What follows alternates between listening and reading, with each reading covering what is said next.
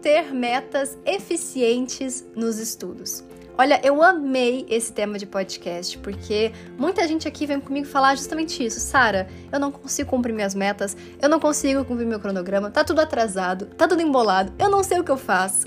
Então, o principal aqui é: quem tem meta eficiente não tem matéria atrasada, não se embola, porque sabe o que tem que fazer e também consegue cumprir isso, porque é algo real, é algo também prazeroso que você não fica ali só por conta do seu checklist infinito. É uma coisa que até funciona na primeira semana, de você ter ali um checklist, tentar seguir a risca e tal, mas gente, não dura uma semana. Na segunda semana, certeza que já tá tudo embolado, que você não consegue mais cumprir seu checklist.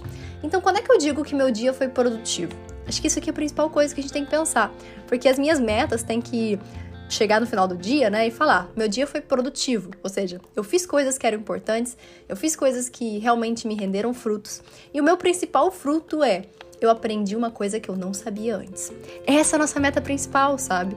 Eu acertei questões que eu não acertava antes. Então, quando a gente pensa, por exemplo, em número de aulas que a gente tem que assistir no dia, digamos, tá, mas essas aulas realmente me fizeram aprender coisas? Elas realmente me fizeram a, digamos assim, acertar questões que eu antes errava? Se sim, ótimo! Esse foi um dia muito produtivo. Agora, o dia improdutivo é se você assiste uma aula de coisa que você já sabe, só para marcar no seu cronograma que você viu. Então, isso foi improdutivo. Outras coisas também, número de questões. Tem gente que fala assim pra mim, Sara, eu fui super produtiva hoje. Eu fiz 120 questões. Aí eu pergunto, tá, mas essas questões foram de coisas que você já sabia, por exemplo? Então, ah, eu fiz 120 questões de história, que é a matéria que eu mais sei, e que eu errei, sei lá, dessas 120 eu errei duas questões. Maravilha, né? Parece muito bom. Mas não, foi um dia muito improdutivo. A pessoa fez 120 questões para achar só duas questões que ela não sabia e ela tem que corrigir, tá? Porque se ela não corrigir, foi mais improdutivo ainda. Então, concorda comigo que também não importa o número de questões, necessariamente somente o volume de questões, mas quantas questões eu realmente errei e consegui corrigir. Então, por exemplo, se eu fiz 40 questões no dia da minha pior matéria, sabe? Eu peguei física para fazer, matemática para fazer, a matéria que eu mais tinha dificuldade. Dessas 40 questões, digamos que eu errei 25. E dessas 25 questões, eu fui atrás, eu corrigi, sabe? Eu aprendi de fato essa matéria.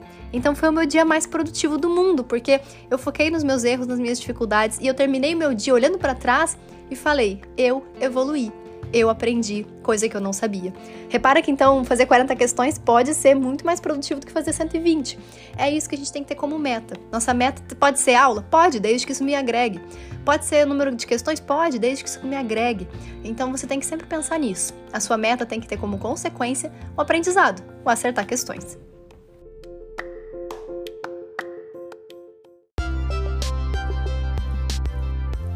Eu sou a Sara Schaumeyer, médica pelo FRJ e mentora de vestibulandos. Hoje você ouviu mais um episódio do podcast, o podcast do arroba Método Questiona.